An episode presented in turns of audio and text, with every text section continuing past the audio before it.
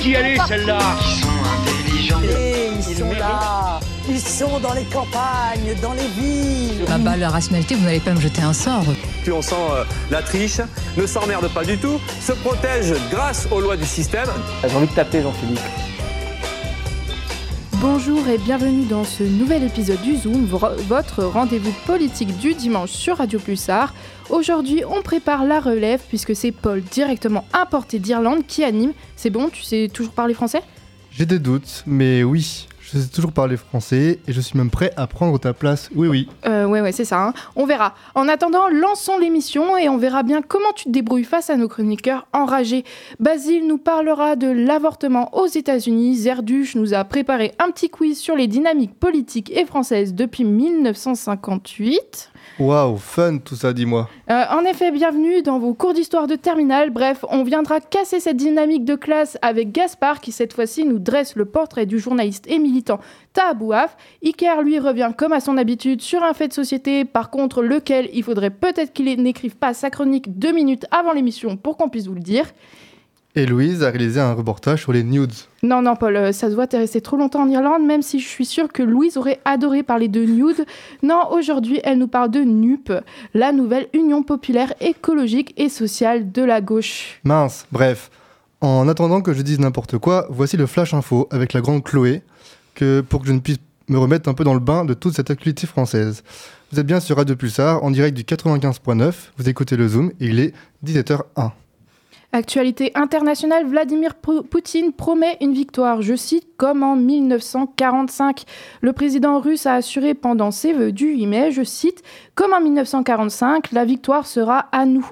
Depuis le début de l'invasion ukrainienne, le gouvernement russe multiplie les comparaisons entre la Seconde Guerre mondiale et le conflit dans le pays. Volodymyr Zelensky a lui aussi fait une allusion au nazisme dans son discours de commémoration de la victoire du 8 mai en créant un parallèle entre la guerre actuelle et l'occupation nazie. Il a ainsi affirmé, je cite, Des décennies après la fin de la Seconde Guerre mondiale, l'obscurité est revenue en Ukraine dans un, un uniforme différent, sous des slogans différents, mais dans le même but. Cette déclaration se fait en parallèle de nouvelles frappes dans le Donbass. Hier, une école à Bilogorivka a été bombardée, faisant 60 disparus. En Irlande du Nord maintenant, le parti nationaliste Sinn Féin a remporté hier une victoire historique. Partisan d'une réunification, la dirigeante du parti Michelle O'Neill a promis une nouvelle ère à l'Irlande du Nord dans l'objectif de dépasser les divisions. Devançant les unionistes au pouvoir depuis des décennies, cette victoire risque de paralyser la politique du pays. Selon la paix de 1998, le gouvernement doit être dirigé conjointement entre les nationalistes et les unionistes, mais les unionistes refusent toujours de rejoindre le gouvernement si un accord euh, sur les contrôles douaniers post-Brexit n'est pas trouvé. Retour en France, de nouvelles mesures pour soutenir le pouvoir d'achat arrivent d'ici cet été, selon Richard Ferrand. Le président de l'Assemblée nationale a affirmé sur le pl- plateau de dimanche en politique qu'il était question de chèques alimentaires pour les plus démunis dans l'agenda du président. À cela devrait s'ajouter l'indexation des retraites sur l'inflation dès cet été et la fixation des prestations sociales dont le RSA, la prime d'activité ou encore les allocations familiales en fonction de l'évolution des prix à la consommation. Ces mesures auront donc pour objectif de contrer l'impact de l'inflation en hausse de 4,8% en France cette année. Scandale dans les EHPAD, Orpea aurait, je cite, péché par manque de rigueur, selon son PDG. Oui, après les révélations sur les dysfonctionnements au sein du groupe, Philippe Charrier a confié dans un entretien au journal du dimanche qu'il était temps de, je cite, bâtir le nouvel Orpea. Pour ce faire, l'entreprise présente les états généraux d'Orpea, une opération porte ouverte à partir de mi-mai afin de rassurer sur ses pratiques. Le groupe dévoilera aussi ses résultats annuels ce vendredi et tentera de lutter contre les sous-effectifs en payant les heures supplémentaires et en étudiant l'offre de meilleures mutuelles pour ses collaborateurs. Pour rappel, sous le feu des critiques depuis la publication du livre Enquête Les Fossoyeurs, le groupe privé a déposé récemment plainte contre X pour abus de biens sociaux. Législative maintenant, les premiers candidats de Poitiers se sont déclarés. Oui, on connaît déjà les noms des candidats de la majorité présidentielle et ceux prétendants de l'Union de la gauche. À Poitiers-Nord, la première circonscription de la Vienne, Lisa Bellucco, écologiste élue en charge de l'urbanisme à Grand Poitiers, se présente dans le cadre de l'accord de la nouvelle Union populaire. Jérôme Neveu, maire de Jaunet-Marigny, représentera la droite, Kevin Courtois, le Rassemble- Nation- euh, Rassemblement national et Marie-Aline de Massureau, Reconquête. Pour Poitiers-Sud, la deuxième circonscription de la Vienne, Sacha Houlier, député sortant LREM, se représente. Valérie Soumaille de la France Insoumise lui fera face. Au Rassemblement national, ce sera Julien Dubois et Marie-Dolores Prost pour Reconquête. La ville de Poitiers investit 11 millions d'euros dans de nouvelles pistes cyclables. Oui, c'était l'une des promesses de la mairie de Poitiers. L'objectif est de relier la ville avec le Futuroscope jusqu'au CHU en passant par les universités. Entre le centre-ville et le Futuroscope, des pistes déjà existantes seront reprises. Les travaux devraient débuter au début du mois de mai 2022 pour une livraison de chantier entre octobre et septembre euh, selon France Bleu. Concernant l'axe entre Poitiers, CHU et l'université, le projet mettra plus de temps à arriver puisqu'il nécessite des travaux plus importants dans le quartier Pont-Neuf. Il démarre donc dès 2023. Merci Chloé de nous avoir présenté les news de la semaine. On te retrouve dans quelques minutes pour un nouveau tour de l'actu. Maintenant, direction les États-Unis, où notre correspondant Basile est encore une fois en avance sur son temps. Ah là là, sacré Basile Fin octobre, il nous a parlé d'une loi interdisant l'avortement au Texas, mais ce n'est plus à l'échelle des États que l'avortement est remis en cause, c'est désormais directement par la Cour suprême elle-même. Basile revient donc sur les événements de ces derniers jours et nous montre comment 9 personnes, dont seulement 3 femmes, vont peut-être priver des millions de femmes américaines d'un droit qui est fondamental. Effectivement, j'ai souvent un tour d'avance, mais bon, c'est pas le sujet aujourd'hui. Voilà que les États-Unis, pays du rêve, semblent avoir pris une machine à retourner dans le temps depuis le début de la semaine. L'arrêt Roe versus Wade, garantissant le droit à l'avortement depuis 1973, est remis en cause par une Cour suprême à majorité républicaine. Un projet de décision de la Cour suprême aurait fuité en début de semaine, dans lequel le juge conservateur de la Cour suprême Samuel Alito considère que l'arrêt Roe versus Wade devrait être annulé. Le thème de l'avortement est scindé en deux blocs aux États-Unis. D'un côté, les pro-right, qui sont pour le droit à l'avortement et majoritairement des démocrates, et de l'autre côté, les pro-life, qui sont contre ce droit et majoritairement des conservateurs. Cette scission est présente chez le peuple, mais aussi à la Cour suprême, où sur les neuf juges, cinq sont conservateurs. Les conservateurs sont donc majoritaires et ils pourraient donc choisir d'annuler l'arrêt Roe versus Wade. Les conservateurs de la Cour suprême mettent en avant le fait que le droit à l'avortement n'est pas présent dans la Constitution. Ils estiment donc que. Ils estiment donc que, de par leur rôle de faire respecter les lois et la Constitution, ils devraient annuler l'arrêt donnant le droit à l'avortement. Face aux pro-life, il y a les pro-right qui se sont mobilisés dans les rues dans la nuit du 2 au 3 mai. Sur les pancartes, on pouvait lire My Body, My Choice et Rich Women Will Still Have Abortion. Dans la manifestation, de nombreuses femmes portaient aussi des cintres dans leurs mains. Cet objet est symbolique, il a été utilisé par les femmes pour avorter avant que l'avortement soit rendu légal, ce qui pouvait causer des problèmes de santé et des décès. Finalement, quels seraient les impacts de cette loi sur le pays? Tout d'abord, si la plus haute juridiction des États-Unis annule l'arrêt, le choix de protéger ou non le droit à l'IVG reviendrait aux 50 États. Le problème est que beaucoup d'États veulent revenir sur ce droit et l'annulation de l'arrêt par la Cour suprême serait une aubaine. Ensuite, supprimer le droit à l'IVG ne voudrait pas dire réduire les avortements, mais simplement augmenter les avortements clandestins. Les inégalités augmenteraient entre celles qui pourront se permettre d'avorter dans un pays où l'IVG est autorisé et celles qui devront s'occuper d'avorter elles-mêmes. La Californie s'est dite prête à accueillir les femmes ayant besoin d'avorter, ce choix courageux pourrait cependant amener à une crise de santé publique en Californie, avec une augmentation de 3000% des demandes d'IVG.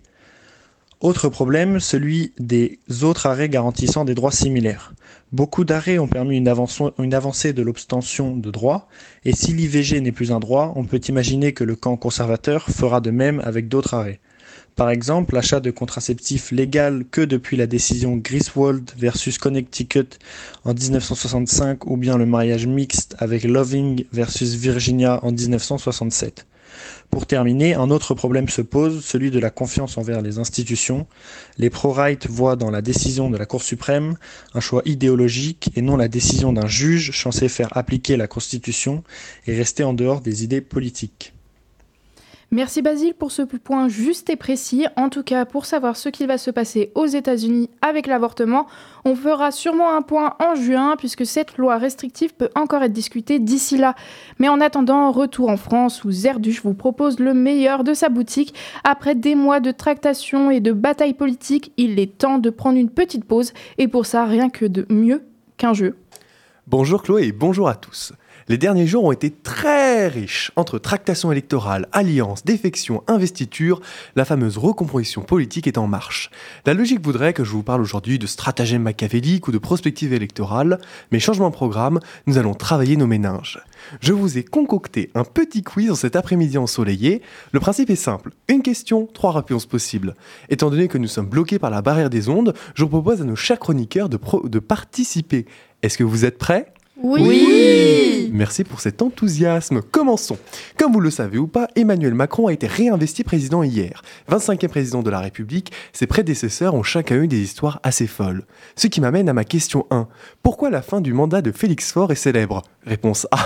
Il a été assassiné. Réponse B. Il a sauté d'un train. Réponse C. Il est mort dans le lit avec son amante. La C. Et oui, Chloé, il est mort en 1899 d'un AVC, mais c'est surtout la situation qui est assez cocasse. En effet, il était surpris dans le salon bleu de l'Élysée avec son amante Marguerite Steinhal en plein ébat par ses collaborateurs. Avec le choc, il meurt quelques heures plus tard.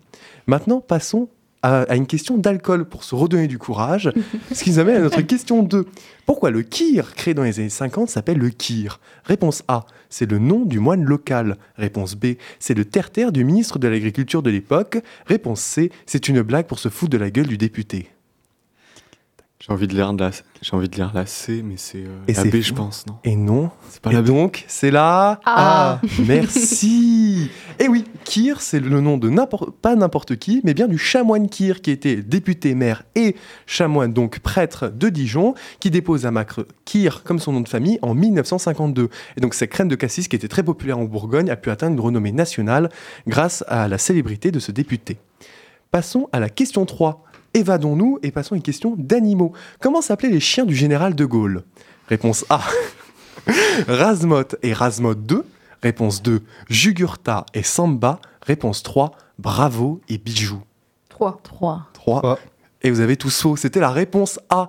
Et oui, le premier chien du général de Gaulle s'appelait Razmot. Il a été offert par la reine d'Angleterre parce que c'est un corgi comme on les connaît tous.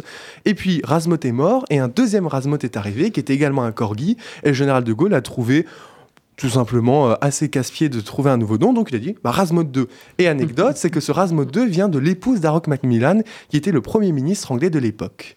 Et c'est le chien de la reine aussi. Oui, c'est les mêmes chiens. C'est les corgis Welsh que la reine leur a offert et tradition a suivi. Gros copieur. Et oui. Passons à la question 4. Combien de fois Emmanuel Macron a été en couverture de Paris Match pendant la campagne présidentielle de 2017 Réponse A, 3. Réponse 2, 5. Réponse C, 7. 7. 7, ouais. Et non, c'était 5.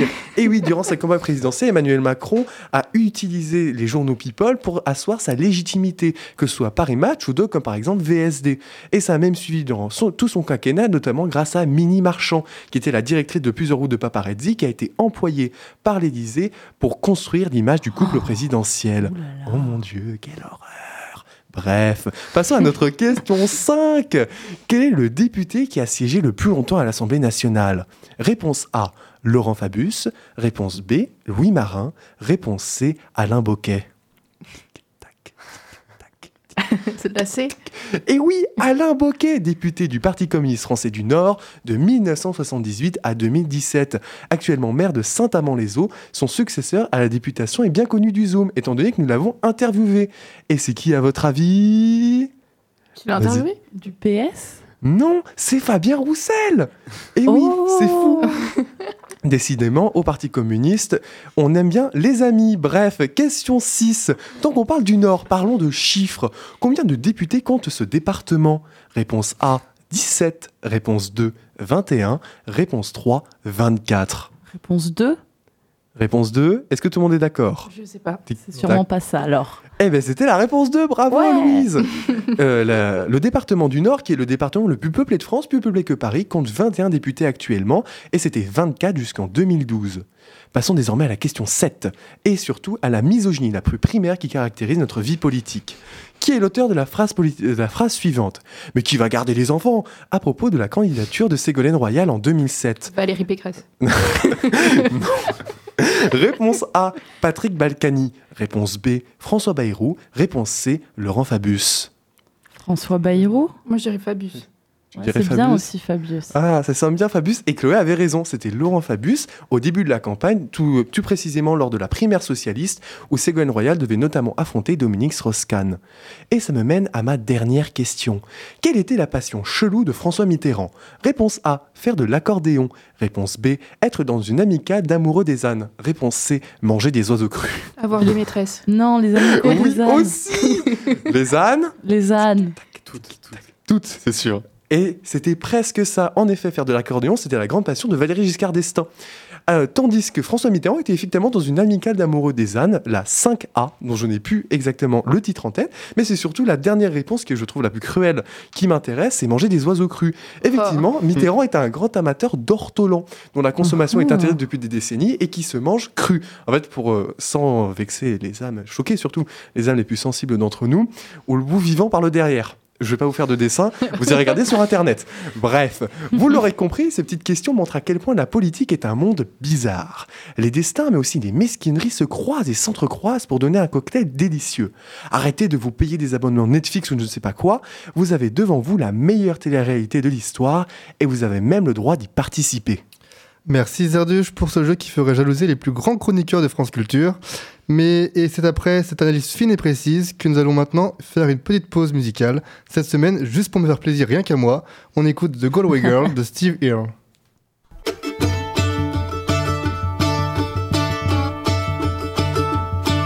I took a stroll on the old long walk of the day. I, I, I met a little girl and we stopped to talk of a fine soft day. And I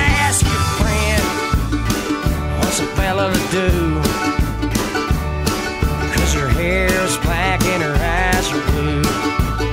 And I knew right then I've been taking a whirl around a sawtill prom with a Galway girl.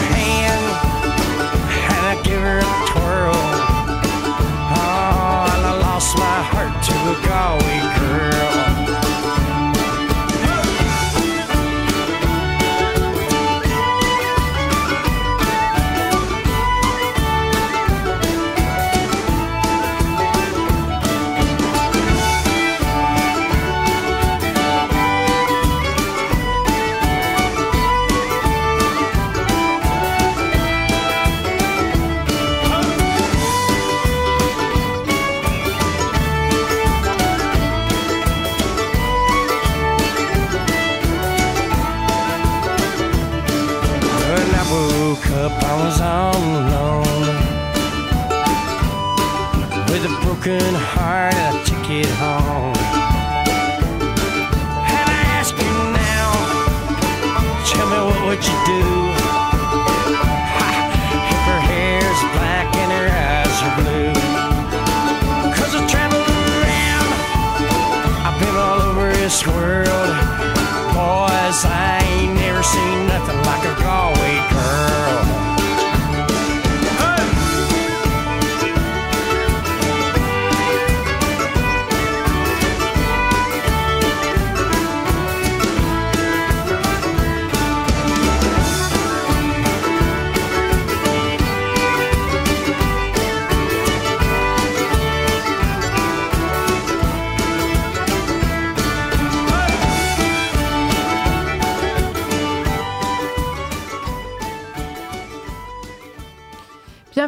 Débarquez parmi nous, vous êtes sur Radio Pulsar, il est 17h19, on vient d'écouter The Galway Girl de Steve Earle et on enchaîne déjà avec la deuxième partie de votre rendez-vous politique du dimanche sur euh, le Zoom.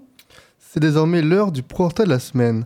En ce début de campagne législative, Gaspard nous emmène en région lyonnaise pour découvrir le candidat qui fait le plus parler. Le journaliste et militant antiraciste Taha Bouaf. Bonjour à tous, chers auditeurs et auditrices. Un peu plus d'un mois avant le premier tour des législatives, la gauche a enfin réussi à mettre en place ce que les militants demandaient depuis fort longtemps, une alliance. Le groupe de la nouvelle Union populaire écologique et sociale commence donc à présenter et investir ses candidats dans toutes les circonscriptions françaises. Des candidats qui soulèvent parfois de vives polémiques, comme c'est le cas avec Taha Bouafs à Vénissieux dans le Rhône. Mais qui est Taha Bouafs? Un journaliste? Polémiste? Militant De nombreuses étiquettes lui sont collées sur le front. Né en Algérie en 1997, Taha Bouafs arrive en France à l'âge de 4 ans. Sans mener de longues études, il est, depuis 2018, journaliste pour des médias comme Là-bas si j'y suis ou Le Média. Parallèle à cela, il s'implique dans de nombreux mouvements sociaux, comme en faveur de la Palestine, lors du mouvement des Gilets jaunes ou encore dans l'affaire Adama Traoré. Menant son activité journalistique lors de nombreuses manifestations, il est notamment l'auteur de la vidéo à l'origine de l'affaire Benalla, son principal fait d'armes qu'il a fait connaître du grand public. En matière de politique, Taha Bouafs s'engage avec la France insoumise des élections présidentielles de 2017. Mais de nombreux événements, notamment une altercation en 2019 avec un cadre du parti, le forcent à prendre ses distances avec LFI. En 2022, l'âge de guerre a été enterré et Taha Bouafs est désigné comme candidat pour la deuxième élection consécutive, car en 2017, il avait été candidat LFI dans l'Isère, recueillant 11% des suffrages. Le journaliste semble donc avoir un fort potentiel en politique, car son profil est attirant pour les partis et Taha Bouafs sait se montrer convaincant, surtout dans les quartiers populaires. Mais son parcours pourrait être perturbé, tout d'abord par un caractère très fort et de nombreuses polémiques qui le suivent déjà. Et oui, car si la candidature de Bouhafs fait autant crier les lecteurs de valeurs actuelles, ce n'est pas pour rien. En effet, le journaliste a été condamné en septembre dernier pour injure publique à raison de l'origine arabe, pour avoir insulté une policière d'arabe de service sur Twitter. En plus de cela, en 2018, lors du mouvement étudiant de Tolbiac, Bouhafs annonce le décès d'un étudiant qui serait causé par la police, ce qui était complètement faux. Enfin, Bouhafs est régulièrement la cible de critiques, le désignant comme antisémite, en le qualifiant de journaliste militant sans réelle objectivité, ou encore, selon un journaliste de Marianne, de tenir des propos hostiles envers les Blancs. Taha Bouafs mène donc pour l'instant une campagne parfaite. Et oui, car tout le monde parle de lui, il aura très certainement pas d'adversaire de gauche dans sa circonscription, et le territoire sur lequel il veut être élu a voté à 49% pour Mélenchon au premier tour de la présidentielle. Même si à l'échelle nationale, notre journaliste crée encore le débat et la polémique, il se peut fortement que celui-ci se retrouve sur les bancs de l'Assemblée nationale en juin prochain. Affaire à suivre.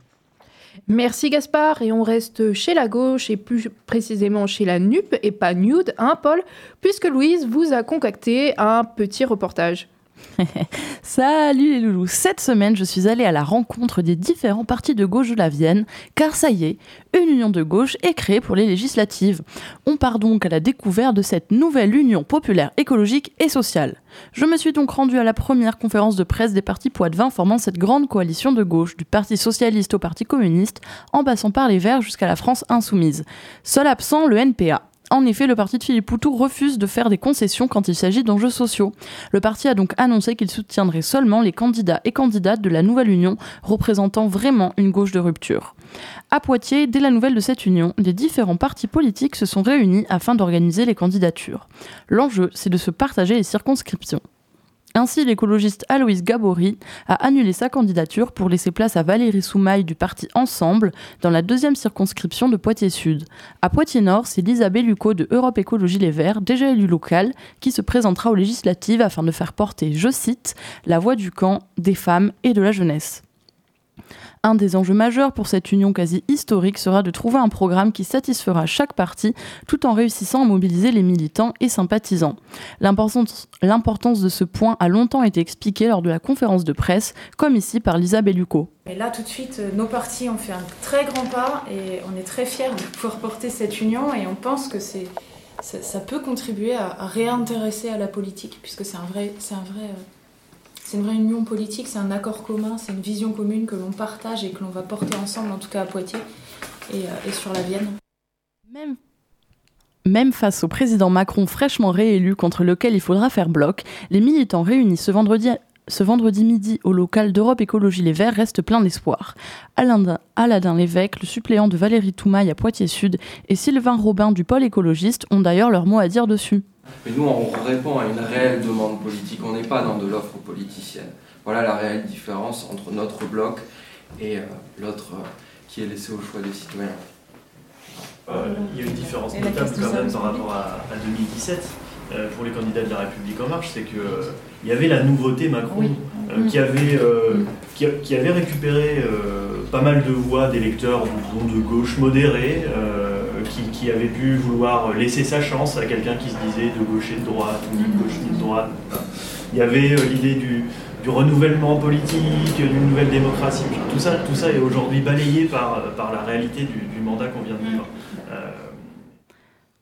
Donc attention les macronistes, si vous n'aviez pas compris, les forces de gauche débarquent en ville gonflées à bloc. Je vous partage d'ailleurs ce que Valérie Toumaille raconte juste après.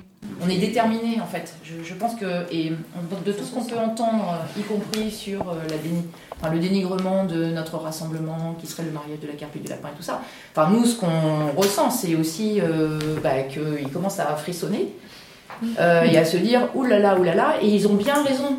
Ils ont bien raison. Moi je l'aime bien cette Valérie. Mais attention, tout n'est pas rose non plus. Rappelons qu'il y a un an, les partis qui forment aujourd'hui la nouvelle Union populaire, écologique et sociale étaient incapables de s'entendre pour avoir des candidatures communes au régional. Le PS était d'ailleurs absent de la conférence de presse, bien que Fla- Flavien Cartier soit le candidat du PS dans l'Union pour la circonscription de Châtellerault-Loudun. Actuellement, c'est le moment de la mise en place d'un accord qui scelle les idées et points du programme que la NUPES défendra aux élections législatives des 12 et 19 juin prochains. Les militants présents sont optimistes et assurent qu'ils vont prendre le meilleur de tous les programmes. Un programme en création donc et qui se discute localement dans la bonne humeur.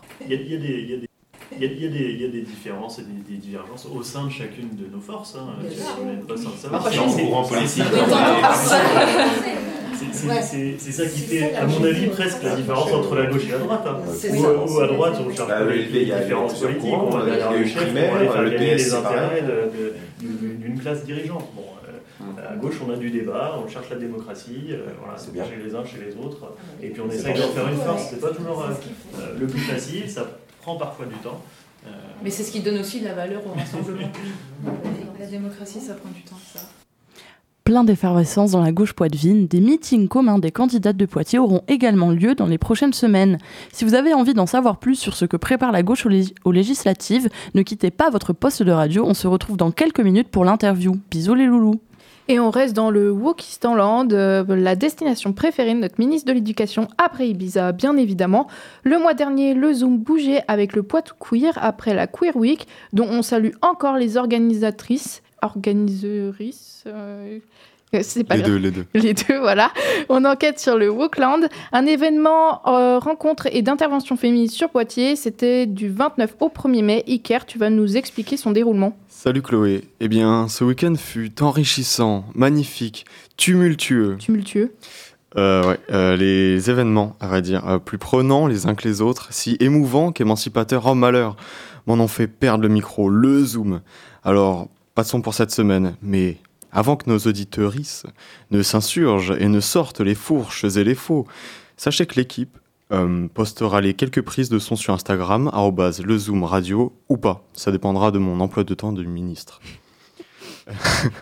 Sans plus tarder, le week-end démarre le vendredi 29 après-midi avec une discussion sur la sexualité et le numérique animée par le planning familial des Deux-Sèvres.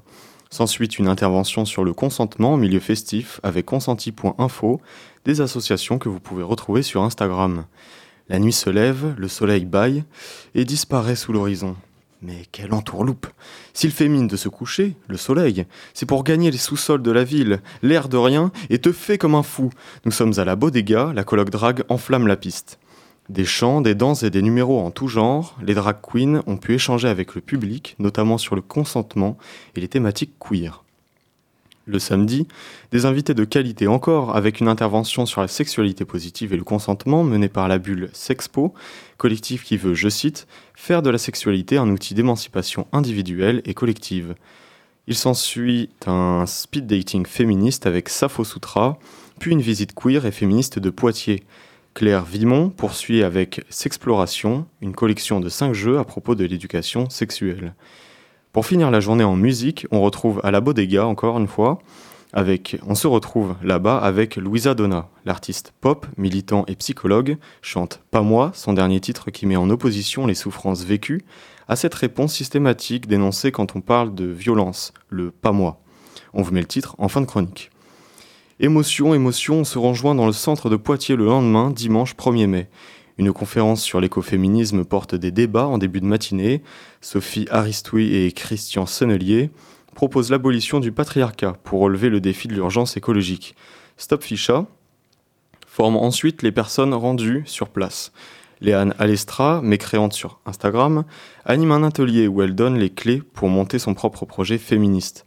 Enfin, Samantha, pour le collectif de femmes et minorités de genre racisées décolonisant le féminisme, anime un atelier avec pour objectif, je cite, d'analyser les enjeux de la domination raciale pour mieux comprendre les mécanismes de la domination par la contrainte sociale. On y discutera des moyens d'agir contre cela. Il est dimanche soir, le week-end c'est fini, et l'équipe de Stop Ficha, à l'initiative de l'événement, remercie les intervenantes et intervenants ainsi que les personnes rendues sur place.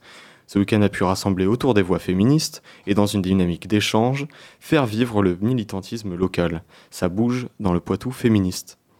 Merci Ker pour cette jolie infiltration dont seul toi tu as le secret. Vous écoutez toujours le Zoom sur Radio Pulsar, il est 17h31. Dans quelques instants, vous retrouverez ma douce voix pour le Flash Info, mais avant ça, on se détend avec Pas moi de Louisa Donna, comme promis.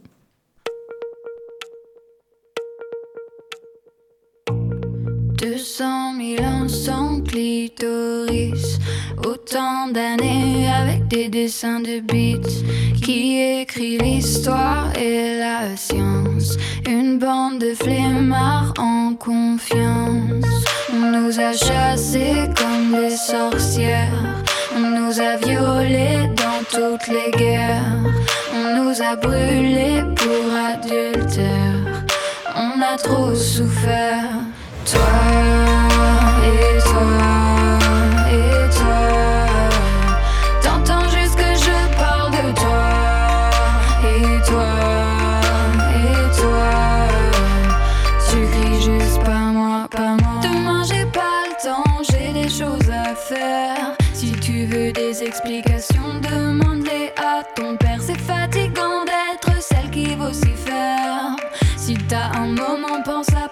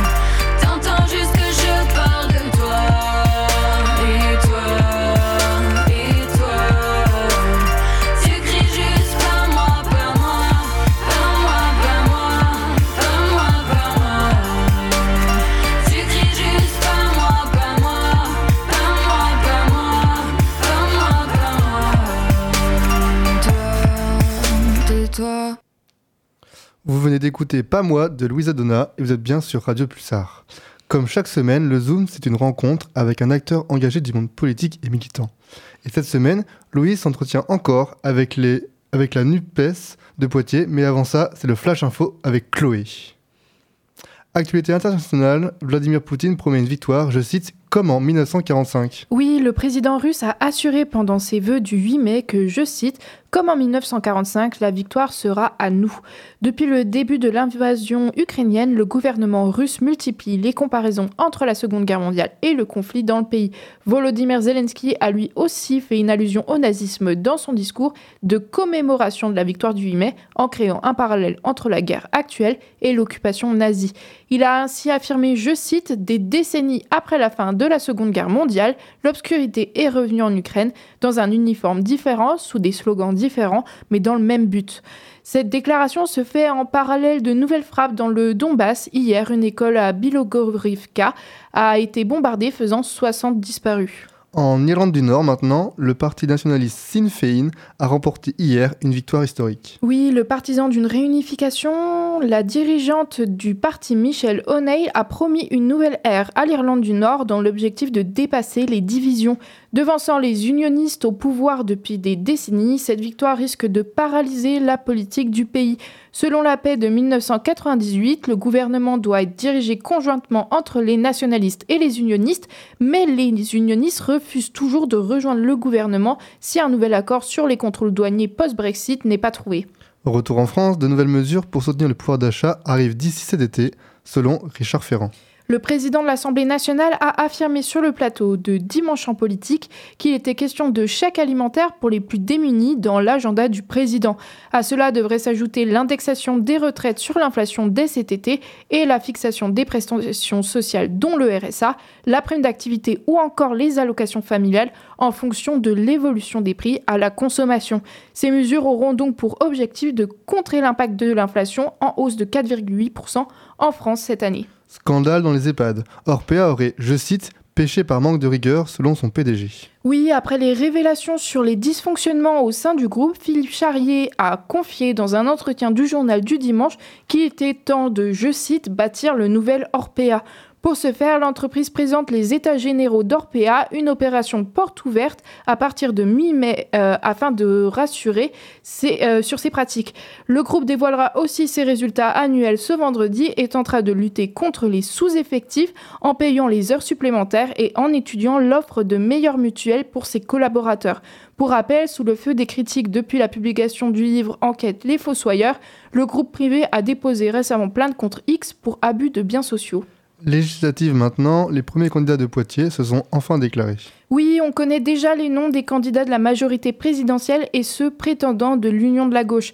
À Poitiers-Nord, la première circonscription, la Vienne, Lisa Belluco, Belluco, pardon, Louise, écologiste élue en charge de euh, l'urbanisme à Grand Poitiers, se présente dans le cadre de l'accord de la nouvelle Union populaire.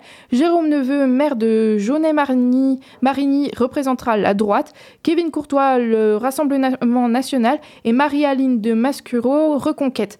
Poitiers, pour Poitiers Sud, la deuxième circonscription de la Vienne, Sacha Houlier, député sortant LREM, se représente. Valérie Soumeil de la France Insoumise lui fera face. Au Rassemblement national, ce sera Julien Dubois et Marie-Dolores Prost pour Reconquête. La ville de Poitiers investit 11 millions d'euros dans de nouvelles pistes cyclables. C'était l'une des promesses de la mairie de Poitiers. L'objectif est de relier la ville avec le Futuroscope jusqu'au CHU en passant par les universités. Entre le centre-ville et le Futuroscope, des pistes déjà existantes seront reprises. Les travaux devraient débuter au début du mois de mai 2022 pour une livraison du chantier entre octobre et septembre, selon France Bleu. Concernant l'axe entre Poitiers CHU et l'université, le projet mettra plus de temps à arriver puisqu'il nécessite des travaux plus importants dans le quartier Pont-Neuf. Ils démarreront donc dès 2023. Merci Chloé pour ce dernier flash info et c'est maintenant au tour de l'interview avec Louise et la nouvelle union politique du moment. Dans le cadre du lancement de la nouvelle Union populaire écologique et sociale dans la Vienne, on l'aura dit beaucoup de fois ce mot, j'ai rencontré Lisa Bellucco du parti Europe Écologie Les Verts et candidate dans la circonscription de Poitiers-Nord. À ses côtés, Sylvain Robin, adhérent à Génération S, parti membre du pôle écologique. Bonjour et bienvenue. Bonjour. Et bonjour. Première question. Euh, le choix donc des candidats locaux législatifs a été déjà fait et euh, donc Madame Bellucco, vous serez euh, candidate pour la circonscription de Poitiers-Nord. Euh, comment vous êtes-vous organisée pour vous répartir ces circonscriptions? Alors en fait, la, répartition s'est faite au niveau national entre nos partis. Euh, nous, euh, chez Europe Écologie Les Verts, on est organisé régionalement. Donc on a fait remonter des souhaits régionaux euh, qui ont ensuite été négociés avec les autres partis, avec notre national et les nationaux des autres partis. pour se donner les meilleures chances de gagner et puis pour respecter le poids de chaque parti au sein de cette coalition, de cette nouvelle union populaire, écologique et sociale. Donc localement, le, respect de cette union populaire va se jouer auprès des différentes organisations partisanes.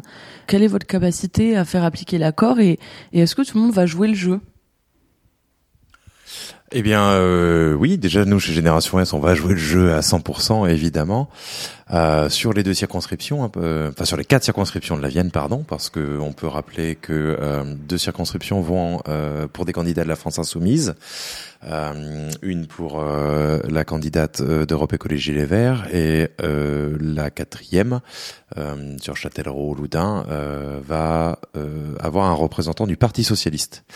Euh, donc on fait l'union dans la Vienne, on a choisi, nos partis ont choisi de faire l'union et de s'accorder sur un programme commun. Et le programme commun sera la base de notre militantisme. Donc oui, évidemment. euh. Après le, pour une fois, enfin cette fois-ci, l'union est, est- est très très large. Euh, si on enlève le NPA, euh, qui aurait bien aimé, je pense, mais tout le monde est là. Euh, mais on est déjà dans des dans des logiques d'union sur des élections euh, locales et euh, depuis quelques temps. C'est le cas à Poitiers. Ça a été le cas l'an dernier pour les départementales, qui étaient nées avec la Vienne en transition, qui était déjà une union de la gauche très large. Euh, donc on est déjà dans une dynamique euh, de, de combat et de, de, de, campagne commune qu'on va euh, étendre cette fois-ci à toute la gauche et on en est très content. Et du côté de, de vos militants et des militants en général, est-ce que cette perspective de la gauche euh, est bien reçue? Est-ce qu'elle suscite un grand, un grand engouement ou des tensions se, se posent déjà? L'union était vraiment très attendue et je pense qu'elle était très bien reçue. Hier soir, on a fait, euh, par exemple, ici au local d'Europe Écologie Les Verts, on a fait une, euh, un lancement de campagne militant hein, interne pour inviter les autres partis de l'Union euh, pour que je puisse me présenter, présenter ma candidature. Et on a rempli la salle. Il y a eu beaucoup d'enthousiasme. euh, bien sûr, quelques questions parce que certains militants ne me connaissent pas encore, mais, euh, mais plus, tout est plutôt euh, positif et euh, la présentation de la candidature a été très bien reçue. Et on sent qu'il y a beaucoup de militants qui ont très envie de militer. Euh, Il y a beaucoup de jeunes qui ont rejoint notamment la France Insoumise, enfin l'Union populaire, qui sont qui ont vraiment envie de, de militer et de faire gagner la gauche. Donc, donc plutôt une très bonne réception des militants. Euh, je continue. euh, pendant la campagne des présidentielles, c'est aussi un souhait très fort qu'on a senti dans la rue, hein, quand on était en porte-à-porte et sur les marchés, etc. Euh, l'union, le besoin d'union, le désir d'union, l'envie d'union des, des électeurs euh, était présent et on se les fait largement reprocher. On en a tenu compte, c'est bien, et on sent, on sent tout de suite hein, que le, que, ben voilà, que dans, les électeurs sont, sont contents de cette union. Donc nous, ça nous oblige aussi en tant que responsable politique à, euh, à, à aller à 100% dans cette union et à, à la jouer et puis à la gagner. Le taux de participation législative est, est généralement bien plus faible que euh, pendant l'élection présidentielle. Pensez-vous réussir à mobiliser suffisamment d'élec- d'électeurs pour faire euh, basculer la balance politique en votre faveur? Là, on a vraiment quelque chose à jouer. Et comme le disait Sylvain, on répond à une attente euh, qui nous a beaucoup été euh, euh, répétée dans la rue pendant la campagne. Donc vraiment, on- on va jouer sur l'union. euh, on en est fier. On va la porter. On va la mettre en avant. On va la faire vivre. Et on a vraiment la conviction que ça pourra mobiliser des électeurs euh, à aller aux urnes pour les législatives, pour pour ce troisième tour en fait des élections. Enfin, on veut on veut le, le en faire un troisième tour des élections euh, qui puisse donner envie de se mobiliser. Et, et bon, nous, on a vraiment un enjeu à être sur le terrain, à parler aux gens, euh, à, à toucher un maximum de personnes, à leur expliquer notre projet, à leur expliquer qu'on veut on veut porter des valeurs de gauche et écologiques euh, à, à l'Assemblée nationale. Enfin, c'est l'enjeu est vraiment hyper fort et je pense que on peut le faire vivre. Et, et ça peut, euh, ça peut inciter plus de personnes à, à, à participer à ces élections qui d'habitude sont vues comme euh, la continuité de euh, l'élection présidentielle. On, soutient le président qui vient d'être élu et puis c'est tout. Mais là, on a, autre chose à jouer et c'est ça qu'on va essayer de faire vivre. En effet, par le passé, la victoire du, Union de la gauche a pu permettre de grandes avancées sociales. Donc, on pense euh, en premier, je pense tout le monde au Front populaire en 1936. Est-ce que les électeurs peuvent euh, en attendre euh, autant aujourd'hui? Que ferez-vous en cas de victoire? Alors, euh, j'espère que les électeurs en attendront autant. En tout cas, nous, euh, là, je vais répondre pour l'écolo, euh, mais plus largement, la nouvelle Union populaire partage le constat. Nous, on croit en l'écologie politique qui répondra à toutes les questions de l'urgence sociale actuelle. Et on n'a plus le temps de, on n'a plus le temps de ne pas agir. Donc, de toute façon, on a une obligation d'action par rapport au climat, par rapport à la société, qui nous euh, obligera demain, euh, une fois à l'Assemblée nationale, d'agir et d'agir très vite. Donc oui, je pense que cette union, elle est porteuse d'espoir et elle sera porteuse de changement très rapidement.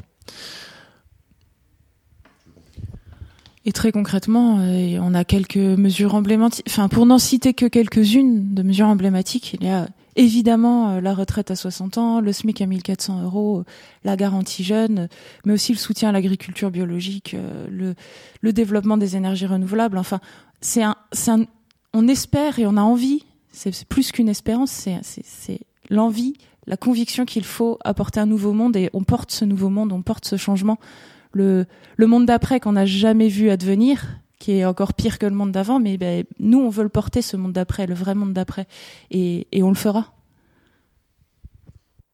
Donc vous envisagez déjà un futur pour cette union de la gauche après les, légis- les législatives? Est-ce qu'il y a déjà une volonté de préparer euh, 2027, ne serait-ce que localement, en travaillant auprès de la population? Et 2027, c'est c'est au-delà du prématuré. On va, on va faire 2022. Puis on va mettre euh, Jean-Luc Mélenchon euh, Premier ministre, qui aura en charge de, former un gouvernement euh, d'union de la gauche sur des bases programmatiques qu'ils sont qu'on est encore en train de discuter, mais dont on a bon espoir d'avoir un, programme de gouvernement. C'est pas un programme de de, contestation ou d'opposition qu'on va proposer. C'est un programme de gouvernement. Comment est-ce qu'on change la France, euh, l'Europe, le monde demain, euh, tout de suite, euh, sur voilà sur des bases solidaires, démocratiques et citoyennes et écologiques évidemment. Juste dire que je suis plutôt fière de ce qu'on est en train de faire, euh, de ce que nos partis sont en train de faire. C'est c'est pas facile. Euh, Il y a encore des discussions. On, on- c'est la rencontre de cultures militantes aussi différentes. Et euh, mais c'est mais c'est ce qui fait que c'est euh, très riche, euh, très enthousiasmant. Et, et je pense qu'ensemble, on, on peut faire de belles choses, euh, à commencer par euh, avoir une majorité à l'Assemblée nationale. Merci beaucoup, euh, Sylvain, Elisa. Bonne fin de journée. Merci. Merci. Malheureusement, il est bientôt l'heure de nous quitter, mais avant ça, voici l'agenda politique de la semaine, avec les moments de l'actualité à ne pas manquer dans les prochains jours. Le samedi 21 mai, rendez-vous à Buxerolles pour une fête anticapitaliste. Au programme débat, projection d'un documentaire sur mai 68, meeting avec Philippe Poutou, Philippe Poutou, suivi bien évidemment d'un petit apéro. Si vous êtes intéressé, cette fête anticapitaliste commencera à 16h à la salle des Castors à Buxerolles. Et si vous êtes d'humeur à faire la fête, mais de manière moins politique, voici un autre événement le 21 mai. C'est le grand retour des prairies électroniques. Venez écouter des DJ sets au soleil au parc de Blossac, tout en fêtant la Queer Pride, avant de se retrouver au confort moderne pour taper du pied toute la nuit. Plus d'informations sur la page Facebook de l'événement. Le mois de mai pi- particulièrement le 9 mai donne le feu vert au mois de l'Europe. Retrouvez à Poitiers des animations, des débats, des conférences et des expositions sur le thème de l'Union européenne tout au long du mois de mai. Date et lieu à retrouver sur le site de la mairie de Poitiers. Le Zoom, c'est déjà fini. On se retrouve dans deux semaines pour un prochain tour de l'actualité politique. On remercie grandement Quentin à la technique, sans qui cette émission ne serait pas possible. Il est 17h48 et dans quelques minutes, vous trouverez Pause Pixel sur l'antenne de Radio Pulsar. On se retrouve le dimanche 22 mai pour une nouvelle émission et discuter ensemble de notre nouveau dirigeant d'État. Et en attendant, l'émission sera disponible dès demain en replay sur le site internet de Radio Pulsar. A bientôt sur les ondes de 95.9 et n'oubliez pas les loulous, on n'est jamais mieux servi que par l'actualité.